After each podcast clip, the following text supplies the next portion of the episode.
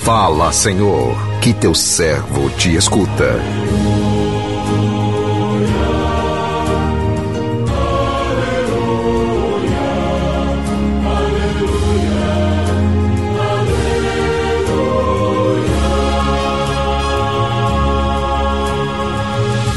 O Senhor esteja convosco, Ele está no meio de nós.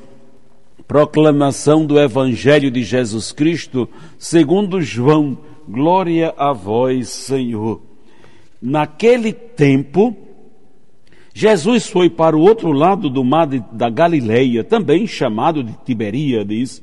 Uma grande multidão o seguia porque via os sinais que ele operava a favor dos doentes. Jesus subiu ao monte e sentou-se aí com os seus discípulos. Estava próxima a Páscoa, a festa dos judeus.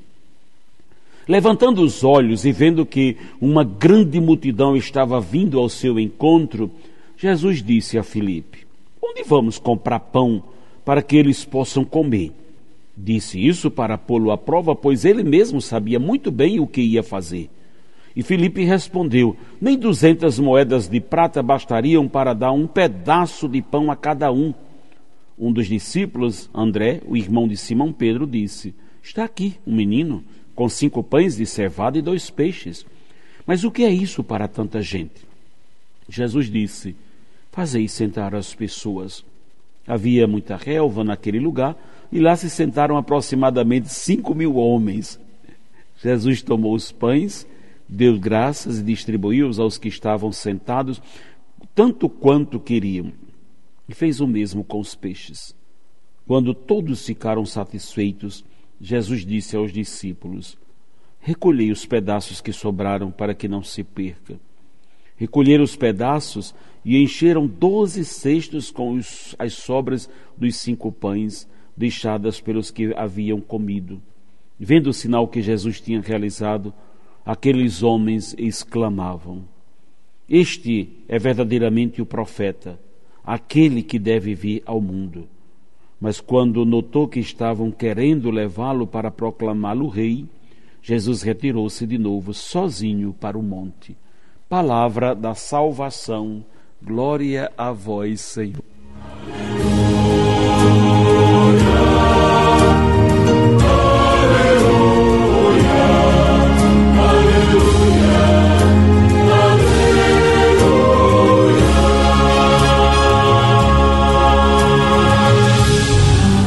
Meu irmão, minha irmã, ouvintes do programa Sim a Vida, o evangelho que acabamos de ouvir mostra-nos mais uma vez a sensibilidade de Jesus diante a necessidade humana.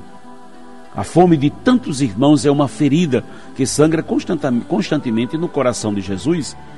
E está em nossas mãos a cura desta ferida, cura que vem de um pequeno gesto de amor que deve brotar do nosso coração e nos levar à partilha. Quem de nós não tem cinco pães e dois peixes? Quem de nós? Tomemos para nós o exemplo daquele menino citado no Evangelho que partilhou tudo o que tinha para o seu sustento e ficou saciado. É difícil acreditar, mas é a mais dura realidade no mundo de tanta fartura ainda hoje. Morrem milhares de pessoas vítimas do nosso abandono. São muitos os irmãos que continuam morrendo de fome ou por doenças causadas pela desnutrição, consequência do nosso egoísmo, que nos impede de abrirmos o, o nosso coração ao amor solidário, o amor que nos leva à partilha. A todo instante, pessoas necessitadas de ajuda desfilam diante dos nossos olhos. São irmãos nossos, pessoas desprovidas do mínimo necessário para a sua sobrevivência. E quantas vezes nós, que dizemos seguidores de Jesus, tampamos nosso, os nossos ouvidos para não ouvir os seus clamores, preferindo ignorá-los para não nos isentar de para nos isentar de quaisquer responsabilidades sobre eles, e assim vamos buscando mil desculpas para justificar nossa impassibilidade diante a, a essa triste realidade. Precisamos aprender a olhar o irmão com o mesmo olhar de Jesus. Um olhar que não vê somente a sua necessidade, como também ajuda-o a encontrar o caminho que o levará à solução de seus problemas. A exemplo de Jesus, não podemos fechar os olhos diante as necessidades do nosso irmão e muito menos transferir para outros a nossa responsabilidade para com eles. Temos que nos conscientizar de que somos responsáveis pela vida do outro. Portanto, não podemos permanecer indiferentes aos seus problemas, problemas que, se chegaram até nós, é porque também são nossos. Podemos observar que quase sempre o que o nosso irmão precisa não é muito, é sempre algo que está ao nosso alcance, às vezes é, é apenas um prato de comida, uma palavra de esperança, um tempo para escutá-lo, simplesmente um sorriso nosso.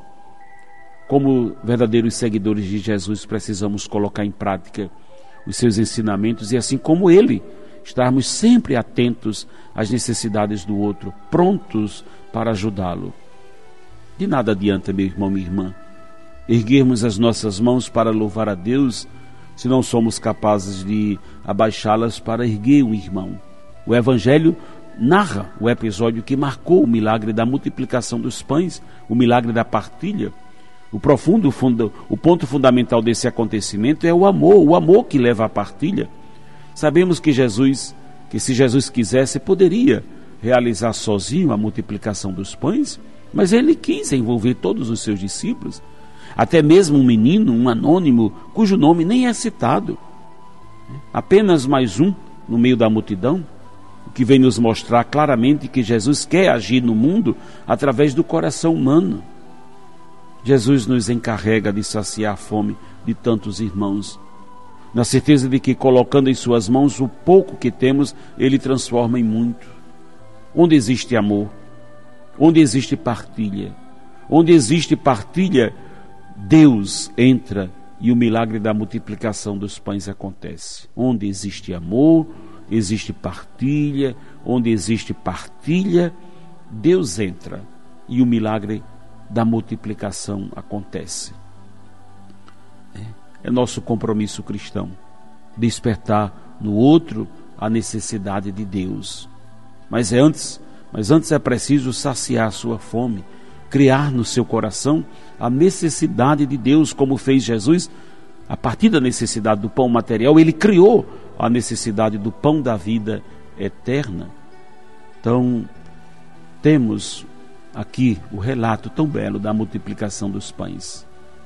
Certamente à sua volta existem muitas pessoas que ainda vivem em Tiberíades, que ainda vivem com, esta necessidade de experimentar o pão do céu, o pão verdadeiro que alimenta a nossa alma. Quantas pessoas precisam experimentar isso? Né?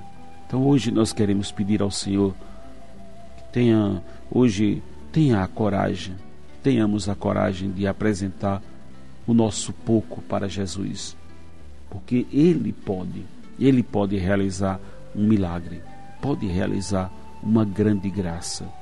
Que o Senhor nos abençoe. Amém.